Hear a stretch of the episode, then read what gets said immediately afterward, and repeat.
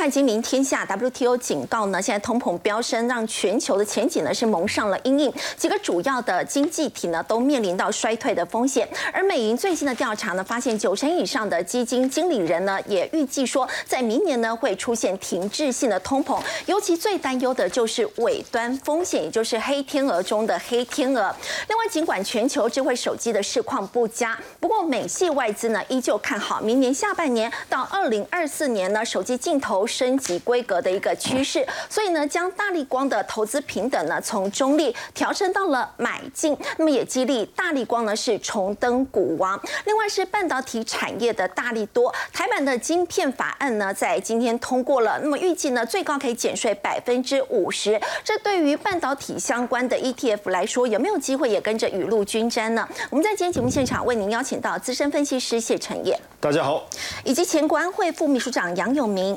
大家好，资深媒体人陈凤欣，大家好，央大经济系教授邱俊荣，大家好，资深媒体人卢艳丽，大家好。好，陈英，我们看到美银呢最新调查，现在九成以上的基金经理人都认为说，在明年呢是一定会出现停滞性的通膨。对，因为呃，彭博所做的这一个新闻的一个标题啊，它主要是引用。美国银行哦，BOA 所做的一个调查，因为这个调查它针对了呃非常多的一个基金经理人，都是专业的基金经理人，他们去询问说对明年整个全球经济的展望。而这个数据呢，其实反映了一个大家对未来的一个担忧。为什么我要这样讲？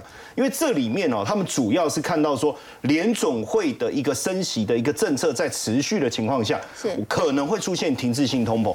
停滞性通膨这个名词其实非常严重的，因为代表你的这个通膨在持续增温的当中，你的景气是往下掉的，这是一个很严重的情况。英文叫 stagflation 啊，因为大家可能不知道我会讲英文，我叫它复述一下。那有超过九成的人其实是相当担心停滞性通通货膨胀，那有八成的人认为会陷入衰退，嗯，甚至呢，呃，这个状况是二零二零年四月以来的新高哦。那当然，在这个情况下就会产生一个问题：如果我对于明年的景气我是觉得担忧的，我是不是不太愿意买股票？我就会持有比较多的现金。那持持有，尤其是基金经理人，他是代表法人，所以如果持有的现金越多，对股市的动能其实是越不利的。是，所以你看哦，这里哦，在这个预期之下，基金经理人他在投资的配置上，他就去超配现金，而且可能原本我们一般的现金水位他还更多。哦，哇，那这样的当然就会影响低配哦。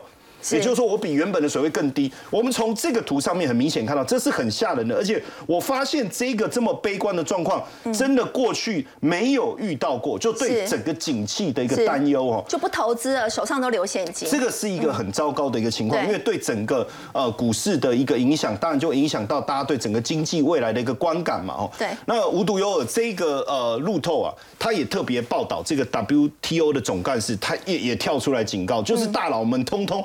跳出来提醒大家哈，因为乌克兰战争啊，食品饮料成本的上升，结果让整个经济体陷入了一个衰退的风险。这个主要的经济体哦，其实我们在节目上已经有之前也跟大家提醒过，包括英国在内，包括欧盟几个主要的国家，甚至德国，也许美国还在面临衰退的风险当中。但是几个主要经济体，我认为其实从我们上次的数据来看，已经陷入了真正的衰退哦。甚至大的国家，尤其是周边，你看哦，几个主要国家一旦陷入衰退风险，我们得知道新兴市场跟这几个主要。经济体之间的关联性呢，包括几个主要低收入国，它其实靠的是什么？就是这些主要经济体的消费力道。是。那当这些主要经济体的消费，我们讲英国也好，欧盟也好，美国也好，它的消费持续下滑的时候，会带来什么样的一个问题？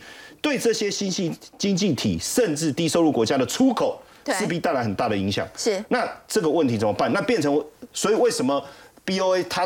这些经纪人所看到是全面性的一个衰退的一个产生哦。那这样子的一个状况有没有发生？我们我们就从美国跟中国两个主要大的经济体来看的话，我们先看美国。你看零售商它可以公布，这个是很大的一个零售商哦，而且属于比较一般性的日常生活消费用品，对，包括衣服什么。我那时候呃到美国去，我也特别喜欢去逛啊，因为东西很便宜。你看在第三季的业绩显示。年减是五十二趴，跟去年同期，哎，不对，五十二趴。第三季通常圣诞节之前，这种消费的动能已经开始慢慢的起来，甚至你要准备去过这个感恩节，对不对？对。好，但是既然掉了五十二趴，所以一口气让它股价跌了十三趴。这个数据一出来就让它跌了十三趴，因为美国没有涨跌幅的限制，是这样的跌幅是很重的，是很重的。所以我们从这里看到，你就会发现说，业绩的一个情形不止在这个 t a k i 了，因为接下来我们呃在感恩节之后，我们可能要准备好好的准备这个圣诞节了。现在大家都在列这个礼物的清单，对不对？每个人都说哦，我想要收到什么礼物，我要收到什么礼物哦。结果这一次啊，这些大型零售商，不管是我们刚才讲的 t a k i 也好，或是沃尔玛也好，他们谈的是什么？他们的愿望清单是什么？不是说我业绩要多好。而是说，拜托你让我把我的库存消掉吧。哎呀，圣诞愿望是清库存，清库存呐。哦，因为你看下调业绩预期，然后把这个取消，你看哦，要将取消取消它。这个供货商的订单，甚至要降价来想办法清库存，所以今年圣诞节我们去所有买的打折的产品，应该都是过季的，没有疑虑的啦。哈，就是说你买到应该，因为他们自己也讲，这都有很多都因为零售商在清库存，在清库存哦。所以你看，连沃尔玛他们的执行官也承认说，我们现在就是真的要把大部分的库存给清掉，这其实是一个很不健康的状况。而且如果今年的圣诞节，因为因为所有人现在都知道，你现在。促销给我的是去年的东西，那消费者会不会买单？这是一个问题。所以，如果清库存的状况并不理想的话，那是不是还要再延后？整个财报的恶化的情况还要再延后？是，那是你要什么时候清？农历年吗？还是到明年的圣诞节？哦，这个绝对是一个问题哦。那当然，在圣诞节之前，我们会先面临的是一个感恩节假期。这感恩节假期是在美国其实非常重要，就是这个火鸡大餐。对，哦，火鸡大大家回家团圆吃这个火鸡哦，我们都会看到。那今年的火鸡，我不知道会不会缩水？哦，为什么？有人说变火鸡小餐？为什么？因为今年的感恩节感觉很贵啊。为什么感觉很贵？虽然说我们看到十月份的这个。呃，CPI 已经有微有微降，还不能说降很多，对，大家觉得还蛮开心。可是整体来讲，物价它的坚固性不会很快的回到一个正常的水准。所以你看，面粉是涨了二十八，面包涨了十七八，牛奶也涨了十七八，对，而这些都跟感恩节桌上的配菜有很大的一个关系。甚至你看，乳制品、鸡蛋涨价的幅度这么大，那你对火鸡来讲，要么我把火鸡变小，要不然就火鸡变贵。哦，所以今年的感恩节假期确实会遇到这样的一个状况，而且呢，呃，不止说我 我买到过季的，然后我吃的东西又变贵之外，那假期大家要出游，对不对？嗯，那荷包一定也会受到很大的影响。为什么？因为这个这个 Wall Street Journal，你看他特别调查了一下哦，就是现这一次迪士尼，因为。些廉价大家都会到，到美国大家也是会到迪士尼去玩哦。那这一次哦，涨价从十二月八号开始生效，那当然从直接就冲击到圣诞节的假期，对不对？而且一涨，你不要觉得说涨三十块好像不多，一百五十九涨到一百八十九，三十块美金哎，就九百块哦。嗯，那这个。影响当然对大家的荷包的冲击就非常非常的大了，嗯，所以这一次的圣诞节假期，我也不晓得大家会怎么要要怎么去度过。当然，除了美国之外，我们刚才讲到也要一起来检视一下中国。中国这一次十月份的整个数据出来以后，确实还是持续处于下滑当中，包括工业增加值、消费跟固定资产的部分的增速都比之前整个降下来，而且都比市场预期来的差。你看工业增加值是。呃，年增率百分之五哦，回落了百分之一点三哦，比预期的五点三还低哦。是。然后呢，这个也消费的部分是主要哈，因为呃，你必须要透过强劲的消费，你才能去带动整个市场的一个增长。但是目前的这个消费零售的数字是四兆两百七十一亿哦，是年减零点五哦。嗯。等于是本来。六月当时这个我们看到之前的一个负增长，对不对？后来有转，然后原本有转强，所以又负增长了，是。代表说整个经济的问题还是存在。当然，这背后一个正。当然，主要的原因我们都很清楚，经济陷入困境的其中一个最重要还是风控的部分，对不对？清零的部分，风控的部分，而首当其冲，我们之前谈过，就是郑州最近也一个很状况，我就带大家去了解一下，因为过去呃，他们呃给工人给他们的工人加薪啊，哦奖金的加给啊，甚至让一些这个调度村民啊一起来这个富士郑州富士康厂，可这一次。就开始针对军人去征招，为什么？我不知道，可能大家真的都不愿意回到工作岗位，还是怎么样？所以他开始要去征招这个退役军人，那就跟他们讲说，哎，记得军人的使命是什么？永远不退伍，对不对？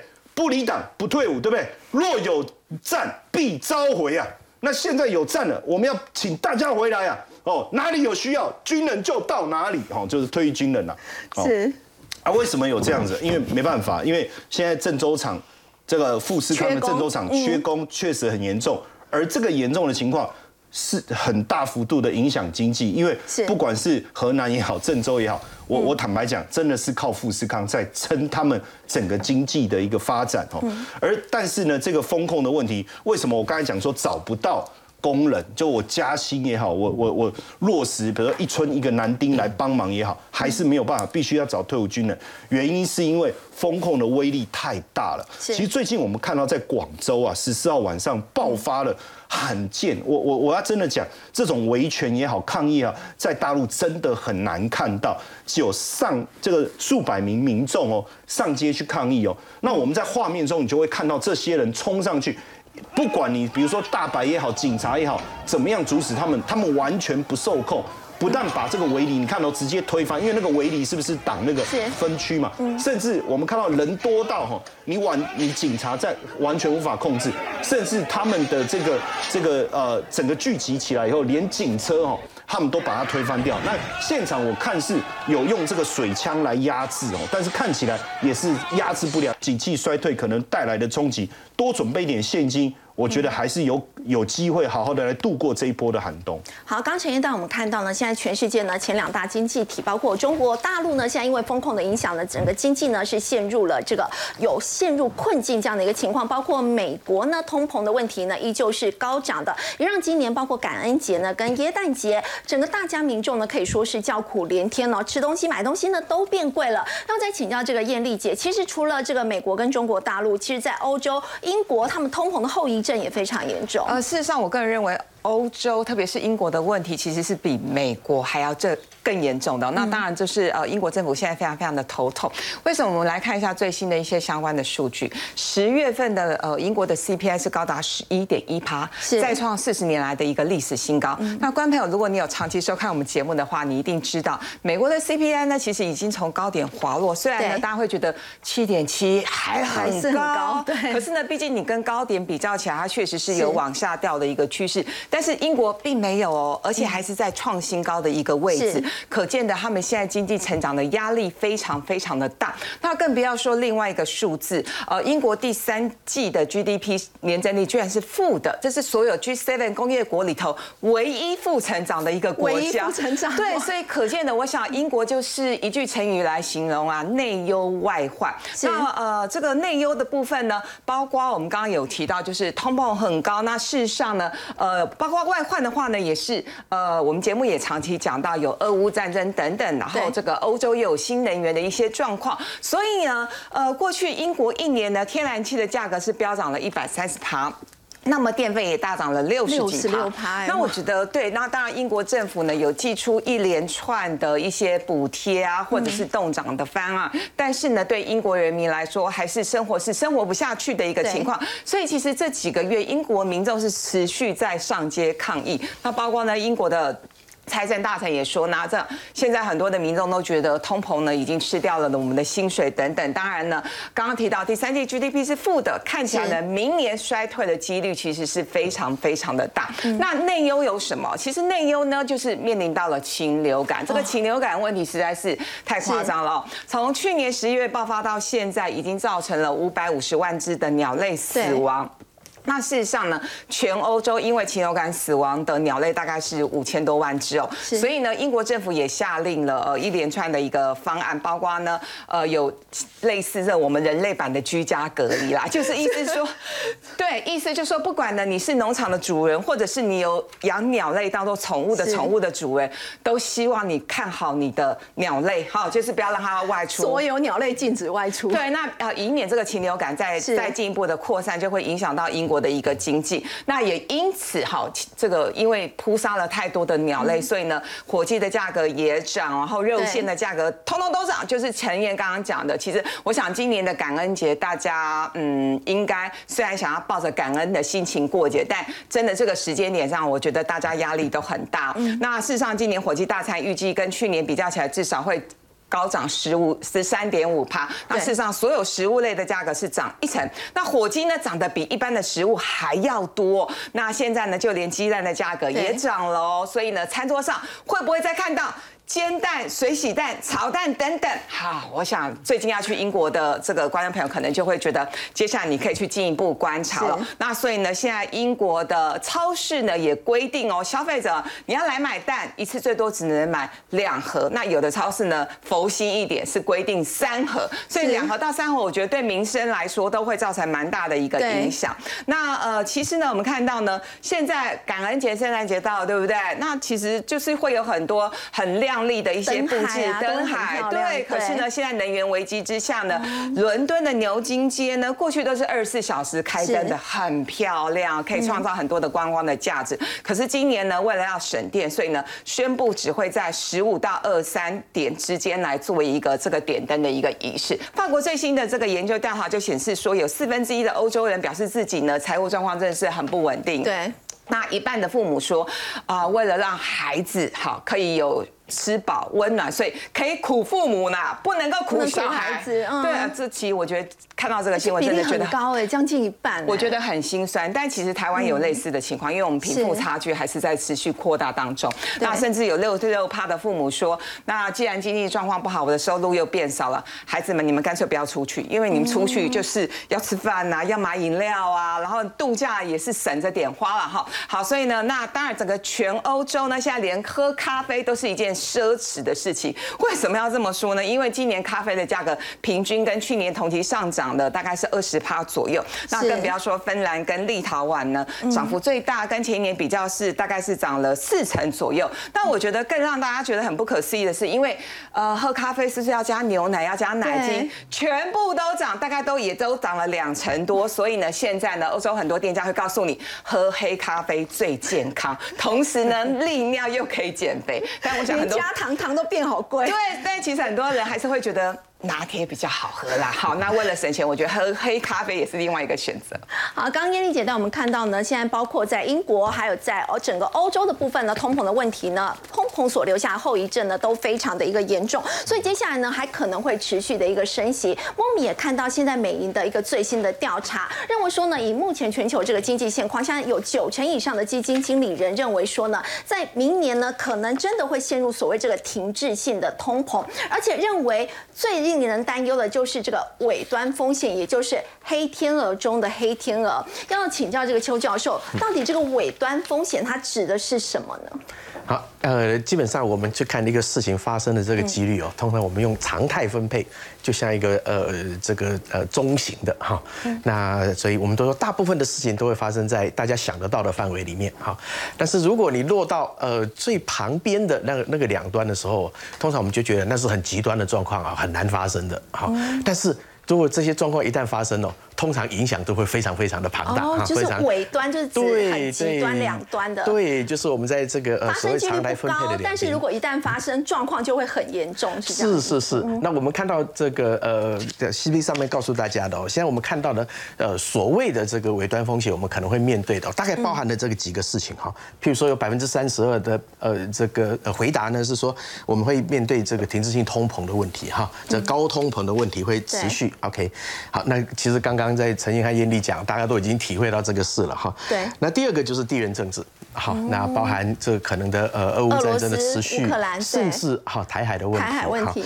那第三个呢，就是呃我们看到的就是呃包含我们讲呃央行持续的鹰派这件事情哈，在这个地方。然后第四个就是指的就是全球深度的衰退。好，那等等，那接下来就是包含现代的危机等等。好，那呃我们看这个前四个最大的。事实上，我们可以这样说哈，经过刚刚陈燕和艳丽的说法以后，呃，这个尾端都不尾端了，好，这个几乎就是已经大家都知道已经会发生的事情哈。所以，我其实我很愿意哦，在呃这个地方也跟大家分享一下，我们在前一次我看到这个所谓的尾端风险哦，啊，这个大概譬如说二零一六年一月，我很快的跟大家讲一下哈，这包含了呃第一个是所谓的沙特阿拉伯跟呃伊朗的冲突，油价会高升，嗯，那第二个就是通缩，那个时候通缩还没有结束。第三个是原物料价格的回升，哈，第四个是那时候刚开始升息不久嘛，哈，所以央行货币政策可能会失控，好就会高度很快的升息。那第五个是欧洲的呃表现优于美国，哈，第六个是英国可能脱欧啊，那个时候啊，这六件事情在现在看起来。都是微不足道的事情 啊！我从我们现在的角度来讲，每一个都不重要，所以我们可以这样说哦。现在我们看到这个，在大家看到的这几几项事情哦，其实我可以说，它当然发生的几率其实就是非常非常的高了哈。那呃，这已经有高度的共识了，就是所谓黑天鹅中的黑天鹅。是好，所以你就知道，呃，我们用黑黑天鹅中的黑天鹅来形容它，就是说它是一个非常严重影响的事情，只不过它可能不是在尾端，而是在中间。好，也就是说，这种黑天鹅。中的黑天鹅可能是我们逃不掉的事情了，哈，就是它几率其实是非常高。那刚刚陈英和艳丽讲了以后，大我想大家心里都有有谱了，大概要过苦日子嘛，哈。那大家也可以看到，事实上在这里头哈，如果我们仔细的去看一下，你看第一项跟第三项大家觉得有关系，那事实上是呃，他把它分开来看哈，就是通膨跟呃央行很鹰派，高通膨跟这个央行的鹰派升息。对对对，那我们刚刚在讨论这个事情哦，大家就发现一个呃有点矛盾的事情，对不对？刚刚说了，哎，其实啊，呃。这个央行鹰派一直升息哦，会导致衰退，对不对？但是刚刚燕妮也说啊，面对通膨啊，这个打通膨是刻不容缓。好，哎，那到底该怎么办呢？好，所以我们可以这样想哈，现在这个通膨的起因哈，其实呃，当然有一部分的原因是因为呃超发货币所造成的，哈，过去这一两年哈超发货币所造成，但是大家也谈这更根本的原因就是说，你的供给面的问题，实际上是没有办法解决的哈，在短期内，我们一般在经济学上讲，这个所谓的停滞性通膨或停滞性膨胀，指的就是。供给面的 shock 所造成的这些带动的成本上升，导致的物价上涨的现象，所以我们看到，其实这第一点，其实它融合了很多的因素在里面了。好，刚有些我们刚刚谈的哈，呃，蛋啊、火鸡啦，那其实包含了呃，各这些粮食问题，哈，刚刚提到的能源问题，啊，气候灾害的问题，包含了呃战争的问题，甚至包含了我们刚讲的人为的风控的问题，其实都是在呃供给面造成很大的 shock。那产量就减少了嘛，啊，所以整个呃成本提高了，所导致的这个通膨就非常严重。那大家看到这个物价的情况，我刚刚大家提到美国现在七点七哦，好像开始回落，但是我两件事情要特别提醒啊。第一件事情就是说，我们这个七点七是 Y O Y 是去年呃到现在涨了七点七，但是去年这个时候已经在通膨了。好，所以你知道在通膨的基础上又再涨了七点七，那是非常可怕的事情。好，那另外一个我们也看到了，其实呃美国的 CPI 里头哦，它呃房价转成房租占的那个比重相对是高的，好，甚至两成对三分之一嘛，好，非常高的。那但是不要忘了，我们房价呃美国的房价跌了百分之十喽，可能有人预估可能还会再跌到百分之二十哦。在房价下跌的情况之下，通膨还有七点七。那代表其他的东西其实还是涨得很凶啊，所以不是大家印象中好像七点七，觉得已经开始滑对你不能光看那个数字。刚沈燕讲的，跟去年比的这个年增率，等于它去年这个时间点已经去年已经涨了，好在去年涨的基础上，今年再涨了七点七，那还是高。所以而且在这个过程里面，房价是跌的，所以你就知道啊，这个活机会变小，或者是活机会变贵，这个事情哈是真实存在。所以我们现在啊，真的是不要把这个尾端当尾端，然后它其实都是非常可能已经在中间对。中的事情正在发生的危机了。好，另外我们要来关注这个数据，就是美债呢是不是也会出现这个所谓流动性的一个风险呢？因为我们来看到，在九月外国持有美债的总额已经降到去年五月以来的最低了，而且呢特别关注到包括中国还有日本两大海外债主呢都是一起在抛美债的，所以就要请教凤欣姐，现在是不是真的已经出现了这样一个流动性的风险？这个呢是今天的美国财政部才刚刚公布的最新资料，就是它是不过他们的他们的公布的资料都有很长的后延性啊。你看九月的资料，然后现在才公布，现在都已经十一月下旬了，所以这中间呢。发生了很多事情。好，我先跟大家讲哦，你从九月的数据，你就会知道说，为什么美国财政部长耶伦他在十月十二号的时候，他公开的说，他说美国公债市场失去了充裕的流动性。什么叫做充裕的流动性？就是有人很多人在卖，但是没有人买了。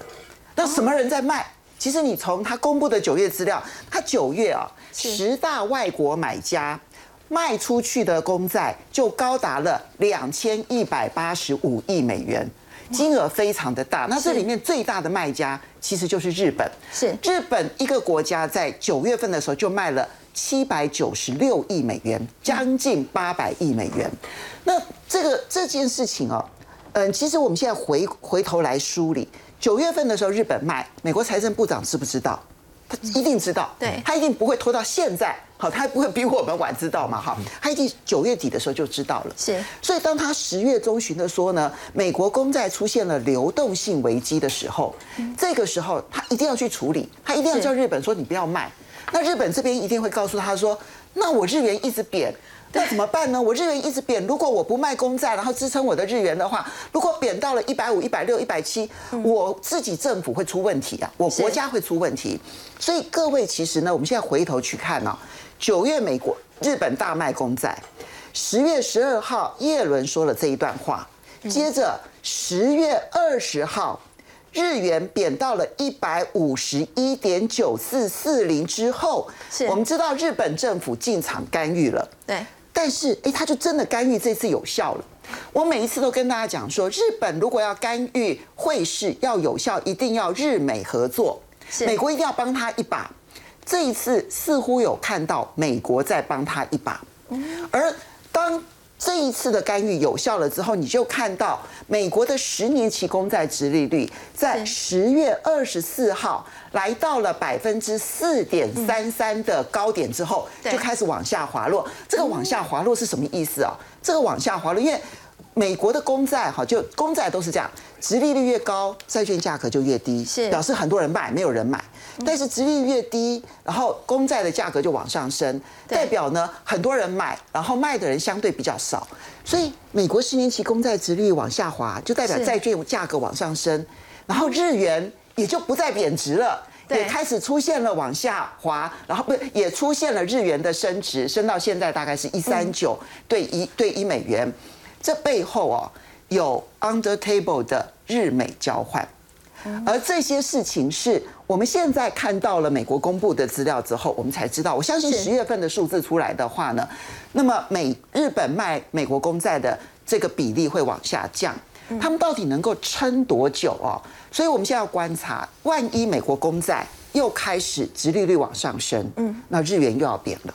而且贬的幅度可能会蛮大，会蛮大。因为今天日本呢公布的贸易逆差创了有记录以来的十月的最大贸易逆差，高达二点一六兆日元。所以我们现在看到，我要提醒大家的是，万一真的出现了这一个。日元也贬，然后美国公债殖利率也往上升，价格往下跌的话，那么美国公债一旦出现了流动性危机，因为它的市场非常的大，是那会是全世界的大黑天鹅。现在我觉得日本跟美国两个政府正在台面下希望处理这个问题，能不能希望他能够处理得好了？我们不用。遭遇这个危机，万一处理不好的话，那就是全世界大的危机了。好，不过我们提到这个美国十年期公债殖利率已经跌到了就是一个月来的低点，这也使得十年期还有两年期的这个公债呢，现在变成就是殖利率的曲线倒挂这样的一个情况，利差是来到四十年的最低纪录。所以就要再请教这个凤欣姐，当殖利率曲线呈现这个倒挂的时候，大家就会觉得经济衰退就真的来了。这次倒挂的这个数字啊，就两年期的这个利率呢，比十年期的利率还要高，高了零点六五个百分点。这件事情啊，为什么会被市场很担心的原因，是因为过去五十年的记录都显示，只要出现倒挂，大概半年到一年的时间一定出现衰退。这很有道理嘛？因为现在会这个短千期的利率高，是因为大家认为它会升息。那十十年期我持有债券越长，为什么它的值利率反而比较低呢？那就是因为我意味着未来会衰退，所以我认为。央行会降息，所以未来十年的利率反而比两年的利率还要低。其实现在啊，美国十年期公债殖利率不是比两年的低而已，它比一年期的也低，比六个月期的也低，比三个月期的都还要来得低。哈，而且那个差距都是创了三十年、四十年的新高的这个记录。所以按照过去的记录，尤其最明显的是二零零八年啦，或者是两千年啦，它都出现倒挂，而那个倒挂是。二零零六年、零七年的时候出现倒挂，然后二零零八年出现了大海啸，是，所以它是一个很领先的一个指标。那现在这个直利率倒挂呢，其实已经支撑了半年的时间，而且那个。倒挂的那个差距越来越大。对，这个其实就是凸显了刚刚所提到的这个衰退的隐忧这件事情，似乎已经不是尾端风险了，而是近在眼前的风险了。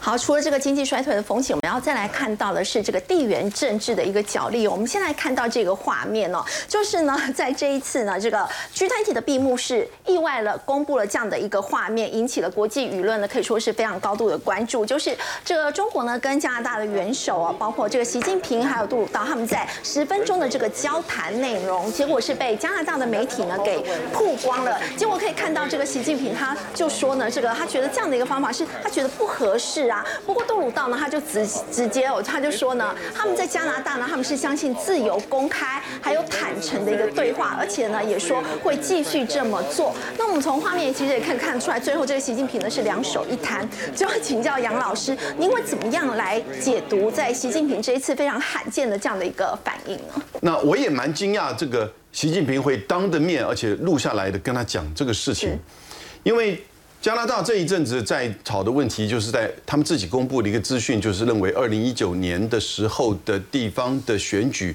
中国大陆的这个就是呃大使馆有资助一些团体或者是网站，然后有协助十一个大加拿大的议员的参选，嗯。啊，然后然后就指控说这个是介入选举，那中国这方面，中国外交部是当然是否认啊，所以有一点各说各话。杜鲁道他是这个自由党，那保守党这边在这一两年，当然整个西方媒体的就是说反中的情绪非常强烈。那因为去年才选举完，两个人两个党差别不是很大，所以不断拿这个议题去攻击他，所以他就当着面这样讲，然后呢媒体就露出来。可他同时也谈了就是气候变迁、双边贸易、北韩议题，十分钟双方的这个翻译。这其实等于是说接上线都还没有谈谈到具体的东西，他马上就跟让媒体叭叭叭都讲出去了。你还要继续这个游戏吗？你还要继续这个互动吗？你还要继续中加之间的这个关系的维持跟沟通吗？而且，呃，全面的公开跟就是坦诚，那你跟美国拜登的讲话也都全面公开了吗？嗯，你跟所有国家这些贸易谈判也都公开的内容吗？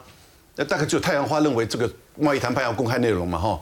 所以，但是这些东西就变成什么？我觉得是有一点民粹操作。那因此，习近平透过这个方式，当然他也是一个杀鸡儆猴啦。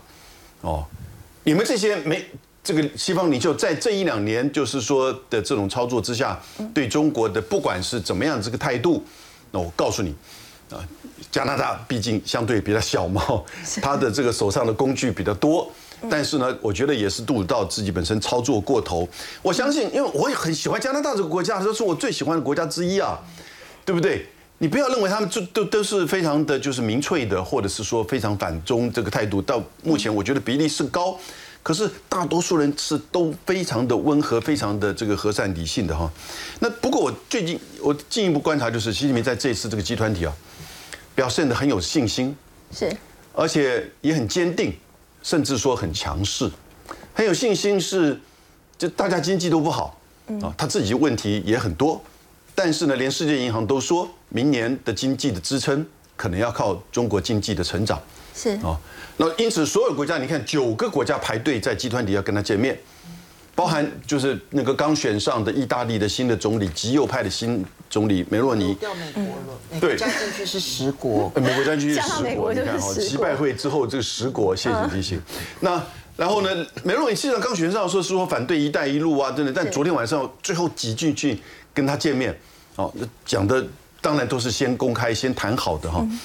然后呢，他在习拜会里面其实也让中美关系就是回温，斗而不破。啊，管控分歧，那当然，也就是说，在这整个的这些层面，他展现他的信心。但是他的强势哈，我觉得三个层面大家要观察。在跟习拜会当中，台湾谈到台湾的议题啊，他很强势。是啊。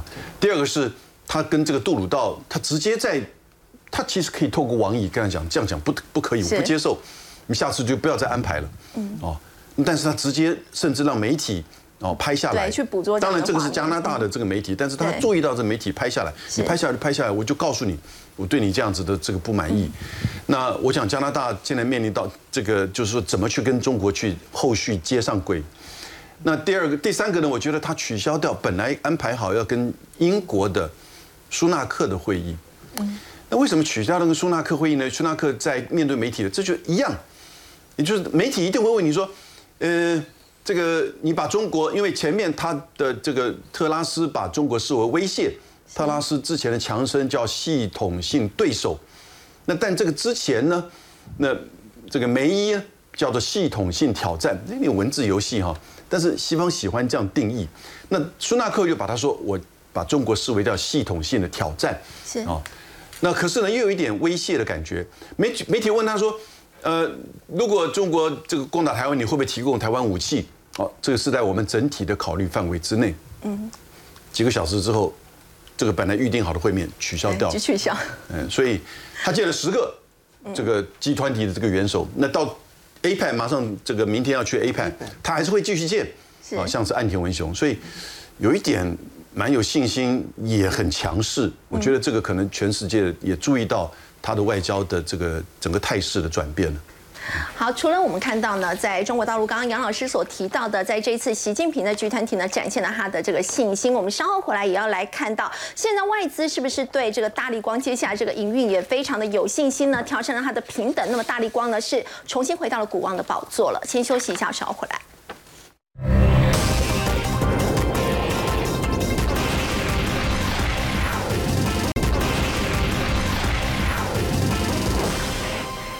好，尽管我们说现在智慧手机的市况不佳，不过外资呢却是非常的看好大力光哦。大力光自己预估说十一月只会跟九月呢看起来是差不多而已，但是外资呢陈演调升了它的平等，结果大力光现在是重登股王了。对，因为小摩喊买哈，这个号召力一出来，因为摩根大通特别谈了，哇，看好大力光啊，甚至看好它的目标价，还把它调升。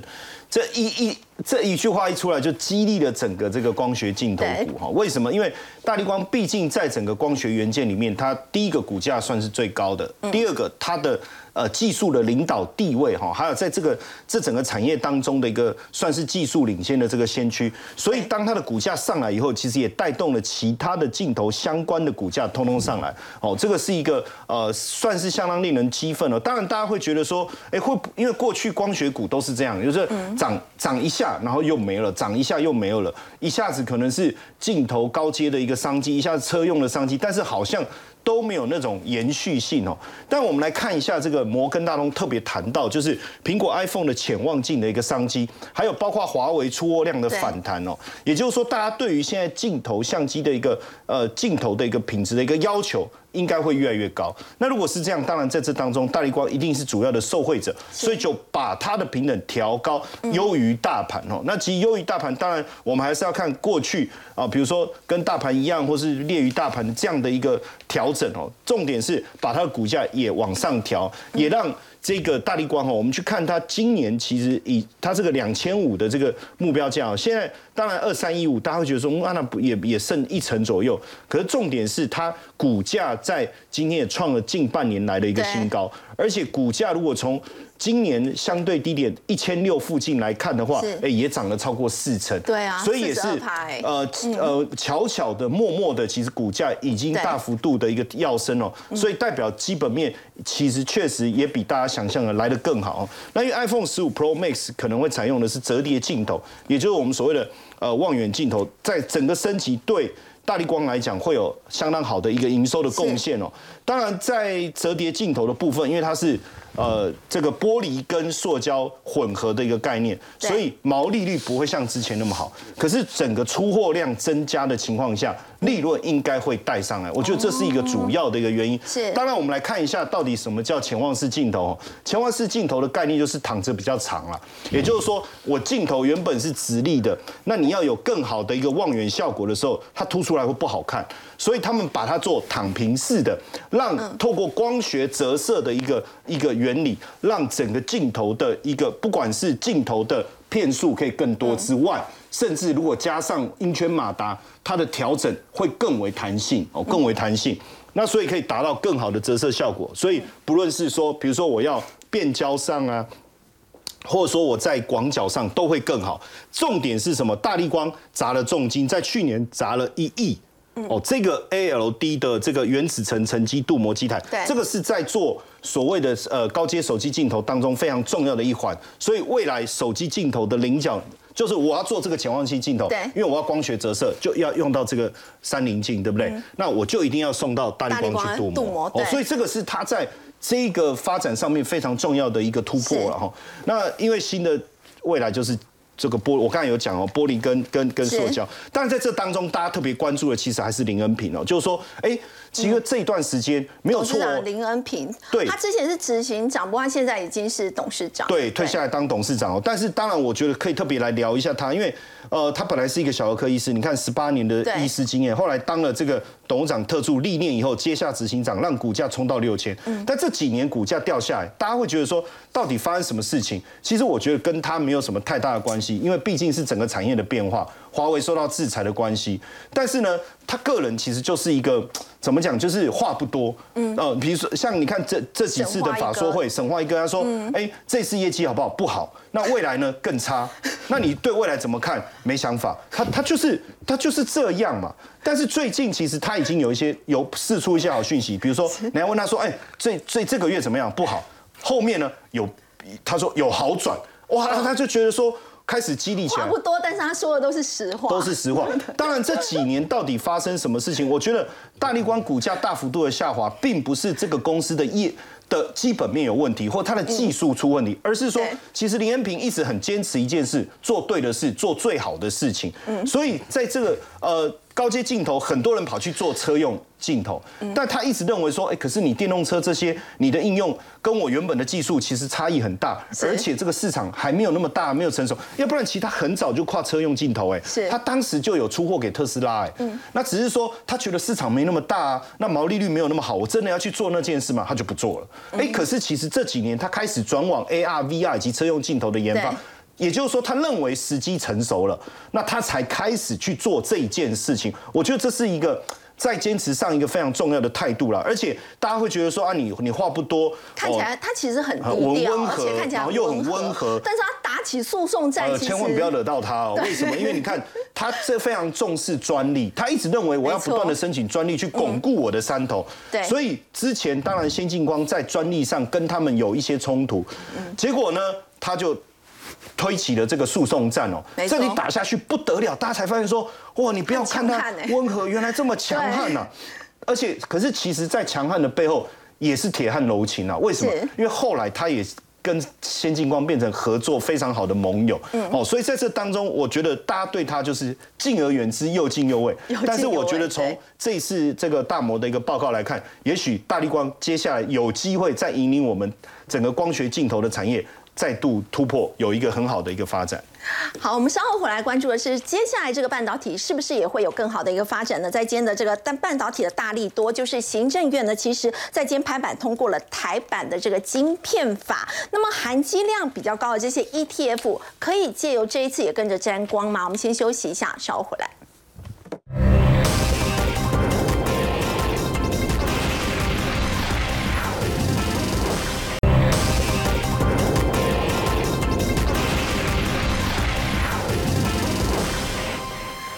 是台湾半导体的大力多。行政院呢今天通过了产业创新条例，就是所谓这个台版的晶片法案，预计呢在明年元旦就可以上路了。那么台积电他们自己也说是乐观其成。就想请教艳丽姐，这个含积量比较高，这个 ETF 的话有没有机会跟着雨露均沾？哦，我想答案当然是有的啦，而且现在布局还不算太晚。那我先讲一下，今天台积电的股价虽然是小跌，可是呢很多人说好弱，但我觉得就我来看啦，我们很爱台积电，都觉得哎收在。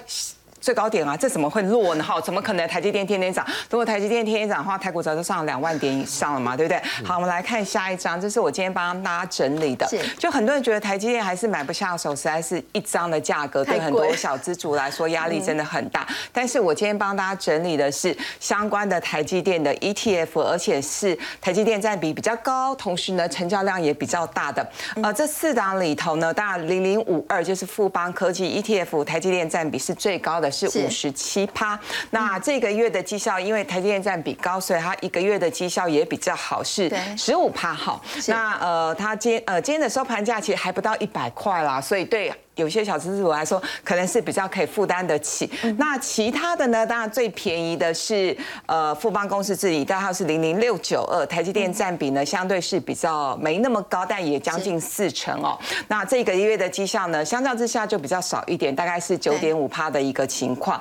那另外呢，像富邦台五十跟元大台五十，就代号分别是零零六二零八跟零零五零，这个月的绩效大概也有一成多。对，那呃当然。一个是小零零五零，一个是架杠的零零五零，其实真的连接的股票没有任何的差别，唯一的差别是如果你要单笔买的话呢，价格其实是差很多，一个是六万多，一个是十一万多。那事实上这两档 ETF 也都可以定期定额，所以呢，观众朋友，如果说你有点闲钱，你觉得你可以承担所谓的风险承受度的话，我想台积电在这边呢，综合这个分析师讲的哈，因为我自己不是分析师啊，综合分析师提醒的就是台积电大概是在五百七。到五百八有比较大的一个套牢区，所以呢，如果你要单笔买的话，你要注意这个价位。但定期定额的话，我觉得其实是还蛮适合一般观众朋友的。好，不过我们稍后也要来看到，就是台积电占比最高，刚刚艳丽姐所提到这个零零五二，它其实也是一个隐藏的绩效王哦。先休息一下，稍后回来。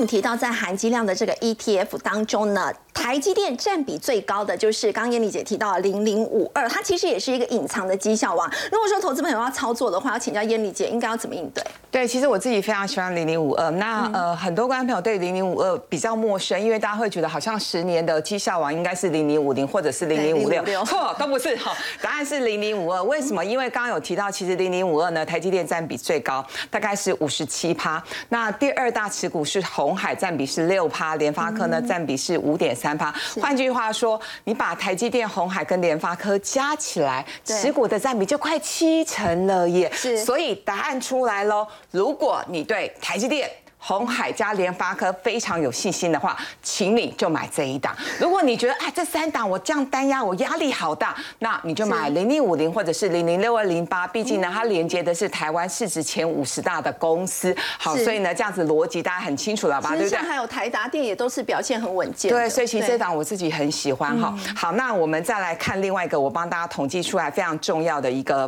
表格跟资料。如果你对台湾的半导体跟科技股有信心的话，而且你打算是做长，不管是要存退休金或者是存子女的教育金，你至少可以放个五到十年的话，我会建议大家要勇敢积极一点，因为从十年期的绩效来看，零零五二它十年绩效是高达三百七十趴，那零零五零在这边是两百趴，所以十年的绩效差了一百七十趴，更不要说很多小资族最喜欢买的高股息零零五六 ETF，对，不是不好，而是它长期的累积财富效果没有那么的杰出，虽然它配息配的比较好，可是它十年。的绩效在这边，十年的绩效是一百趴，所以十年一个是三百七十趴，一个是两百趴，一个是一百趴。那我想，观众朋友你要做什么样的选择？大家可以有不同的思考。当然，如果说很多人会说啊，飞波都涨上来，你还要我买？现在还可以买吗？我觉得电体定定额会比较适合大家哦。那我们来看零零五二它的这个。